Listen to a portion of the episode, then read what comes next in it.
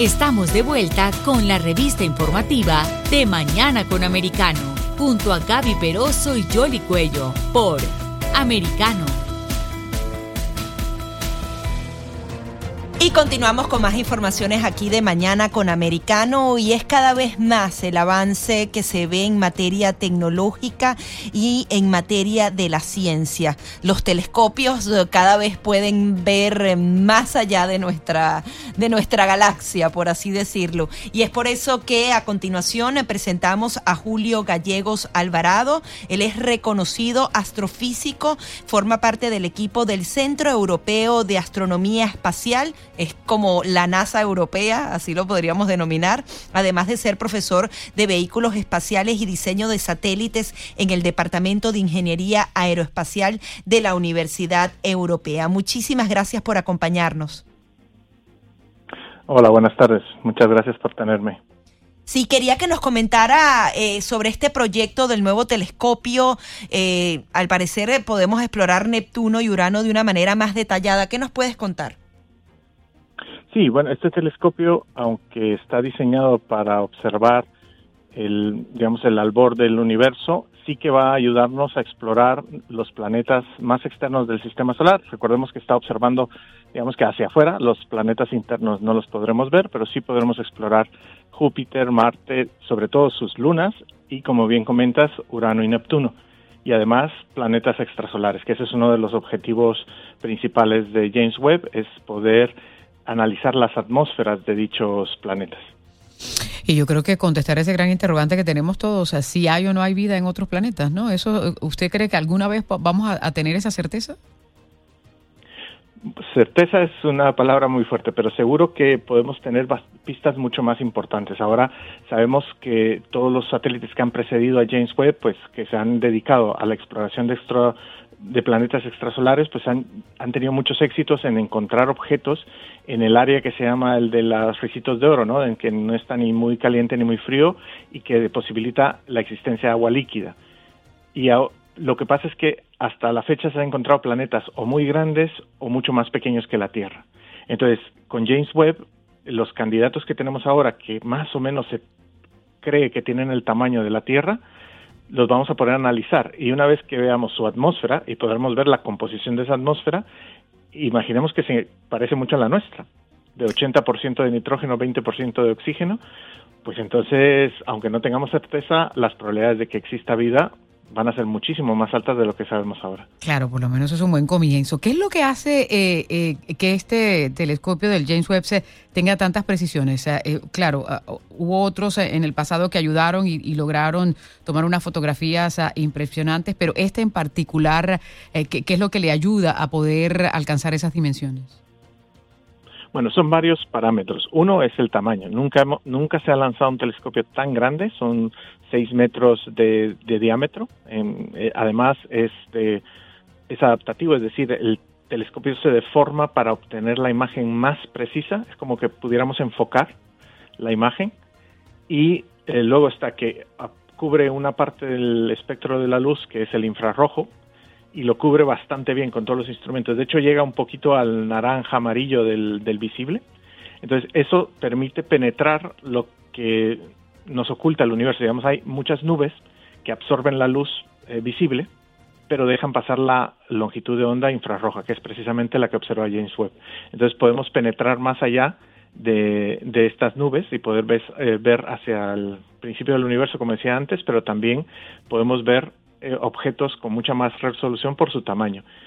Y claro, es un, es un telescopio muy grande, han pasado 30 años desde que se lanzó Hubble, la tecnología ha avanzado muchísimo. Entonces tenemos un, un instrumento que tiene es un telescopio que tiene cuatro instrumentos con cámaras visibles, o bueno, voy a decir visibles refiriéndome a infrarrojo y un poquito del visible, y luego espectrómetros. Entonces podemos hacer muchas combinaciones de medidas que nos van a permitir ver la luz de las estrellas cuando pasan por la atmósfera del planeta, cuando el planeta pasa por delante, y entonces vamos a poder ver ese espectro que se genera y como sabemos el espectro de, los objetos, de los gases, nos dice su composición.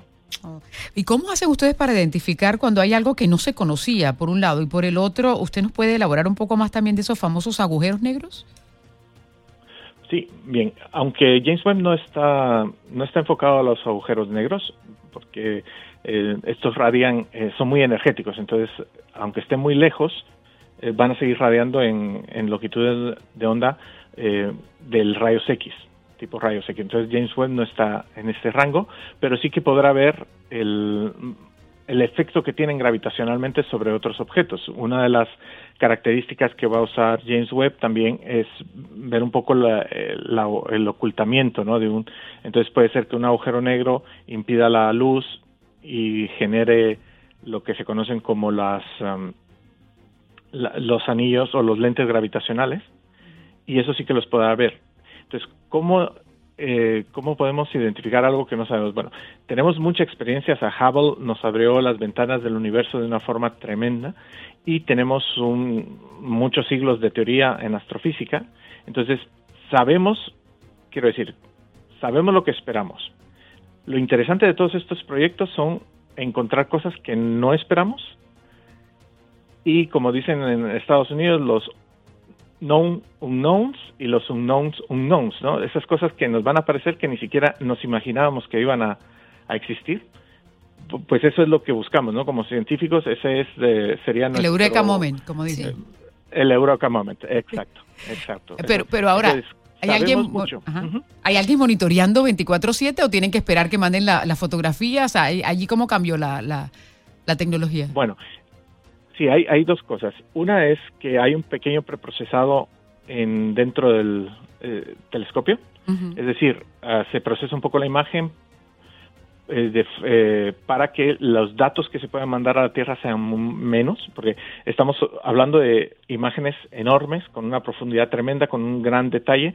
Entonces, los, el telescopio hace un pequeño preprocesado anterior para limpiar un poco y mandar las señales que son eh, las más valiosas, digamos las que tienen más información. Un caso de esto sería, imaginemos que observamos una estrella muy brillante porque pasa dentro de nuestro campo de visión y satura el satélite, el telescopio. Que quiere decir que solo vemos, solo veríamos una mancha blanca.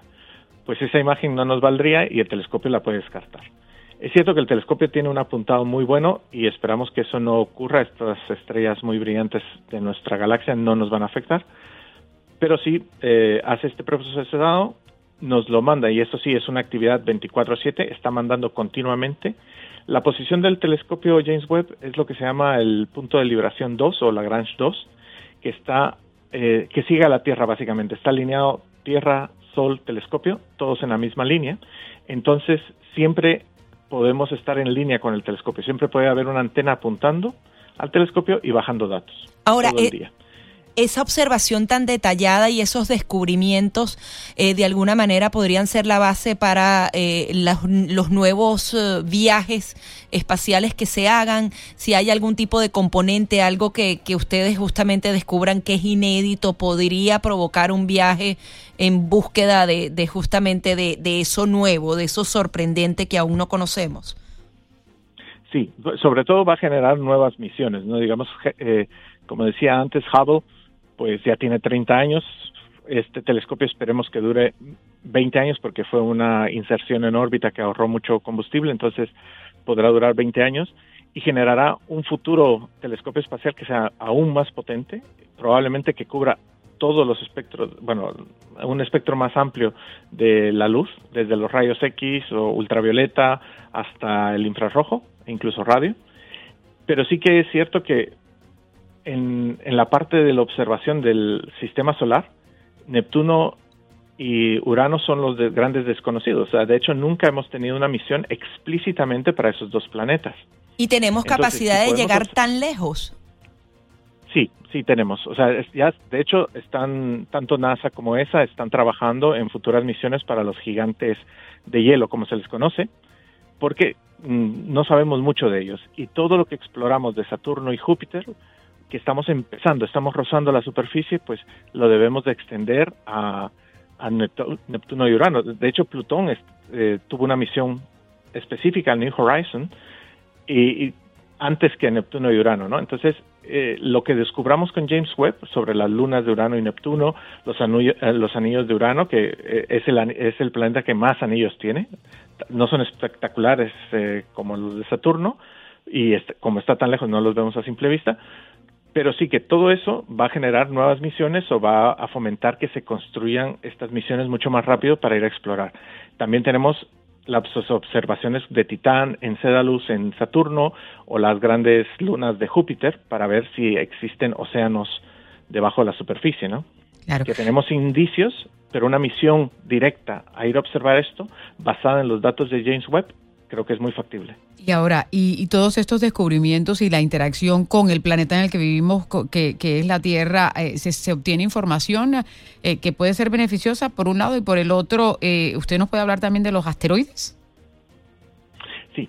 A ver, el, todo esto hay dos aspectos. ¿no? El, digamos, el científico que siempre mejora nuestra, nuestro conocimiento y podemos entender mejor nuestro planeta al observar otros sistemas planetarios podemos apreciar lo singular que es el nuestro. Al observar, si pudiéramos ver otras tierras, podríamos entender mejor la evolución, cómo proteger a nuestra Tierra, cómo es que la vida se ha desarrollado en nuestro planeta, que es también una incógnita, ¿no? No sabemos de dónde viene esa vida y si hay vida en otros planetas, pues podríamos entender eh, cómo se formó la vida, eso sería una, una noticia impresionante, ¿no? Y y claro, eso, ese conocimiento es el primer impacto que tiene sobre nuestra sociedad. El segundo es el tecnológico. Todo el desarrollo que se ha hecho para James Webb ya tiene aplicaciones industriales que nos benefician día a día en la óptica, en, el análisis de las eh, médico. Todas estas tecnologías tienen un impacto directo ya. Estamos, estamos, usando la tecnología que se desarrolló gracias a James Webb. Okay. Y bueno, los asteroides. Esto tenemos un interés bastante grande y de hecho hay misiones que se están preparando como el eh, Asteroid Interceptor de la ESA, porque estas partículas, eh, bueno, estos asteroides, tenemos los locales, digamos, los de nuestro sistema solar y luego los que nos parece que nos han visitado de algún otro sistema solar. Esto pues son mensajeros de, de otros sistemas, ¿no? Entonces analizarlos, ver su estructura, ver qué tan compatibles son con lo que nosotros conocemos, pues eh, nos va a dar mucha información. Ahora, en términos generales, ¿se están haciendo las inversiones suficientes para la exploración espacial? Eh, ¿cómo, ¿Cómo ves la inversión de cada uno de los países? Si hay ahora un interés renovado en este tipo de materias. Sí, bueno, eh, en este sentido lo bueno es que ahora todas las misiones son colaboraciones, porque son misiones tan caras. Eh, que bueno, este en James Webb es un ejemplo claro que tenemos a la NASA eh, llevándolo, liderando este proyecto, pero tiene una colaboración de la Agencia Espacial Canadiense y una, una aportación muy importante de la Agencia Espacial Europea con el lanzamiento, los instrumentos como el NIRSPEC y el MIRI, eh, y bueno, la contribución en general con todo, con todo el, eh, el satélite. Entonces, si hay una inversión buena, siempre, siempre puede mejorar, pero cada vez que estamos lanzando estos satélites son cada vez más caros, porque la tecnología, el desarrollo de esta tecnología es muy caro, necesita de muchos recursos, y entonces en este aspecto sí que el, solo cuando la sociedad vea el retorno directo de estas inversiones es que propondrá invertir más, ¿no? Entonces lo vemos en todas las áreas, como el acelerador de hadrones en Suiza, es una máquina muy compleja, muy cara de todos los países europeos participando en ella, pues el siguiente acelerador de partículas pues será mucho más grande, entonces quizás es una colaboración global. Y aquí es donde creo que está el punto. Tienen que ser colaboraciones globales para que todo el mundo se beneficie. James Webb es un satélite que en la primera parte, el primer año, digamos, la primera campaña de observación, se dedica a los países que han contribuido principalmente, pero luego se va a abrir a todo el mundo para que todos los astrónomos del mundo obtengan tiempo, hagan propuestas de investigación y obtengan tiempo de este telescopio. Entonces, al final, es un esfuerzo de algunos países que va a beneficiar a todo el mundo. Al resto del mundo. Por eso el conflicto en Ucrania no ayuda mucho con todas estas ah, colaboraciones internacionales. Así es, porque eh, mm, entendiendo que usted es un físico, eh, pero ¿dónde está Dios en todo esto? ¿Qué, ¿Qué, piensa usted cuando ve todas esas ah, maravillas del universo? Bueno, yo soy, yo soy, aparte de astrofísico, soy católico, católico practicante, y y bueno, es, que yo, yo solo pienso que Dios nos ha dado el entendimiento para poder entender esto del universo, ¿no? démonos cuenta de que nuestra vida, de nuestros últimos 100 años, que los últimos 100 años de ciencia son los que más o menos están entendiendo el universo. Antes, hace 100 años, no sabíamos de la teoría de la relatividad, eh, no sabíamos ni siquiera que nuestra galaxia era una de tantas. Entonces, eh, hemos avanzado muchísimo y ese en tan poco tiempo podemos o pretendemos tener el conocimiento y entender nuestro universo desde el principio hasta el fin. Entonces, esa inteligencia, pues yo creo, sinceramente, esa es mi creencia, que es parte de, nuestro don, ¿no? Dios nos ha dado esa inteligencia. Y, bueno, toda la teoría que hemos desarrollado sobre la existencia del universo, el Big Bang, el conocido la teoría del Big Bang, pues este fue un sacerdote que basado en las creencias dijo, no, si, si esto se creó en algún momento, pues tuvo que ser pequeño y se expandió. Y ahora todo confirma que esa es la realidad, ¿no? Que eso es nuestra teoría más eh, comprobada, es esa, que todo surgió de lo que ahora llaman una singularidad, pero ocurrió de un punto muy pequeño hasta nuestros días, ¿no? Entonces, tenemos esa, pues no sé si Dios puso un dedo y lo creó, nadie lo sabe y probablemente nunca lo sepamos, pero sí que lo que sí estoy seguro es que nos dio el entendimiento para poder eh, tratar de explorar y, y mejorar como, como humanidad. Sí, lo apasionante de esto es que hay mucho más por descubrir. Muchísimas gracias por estar aquí. Muchísimas gracias a ustedes y a las órdenes.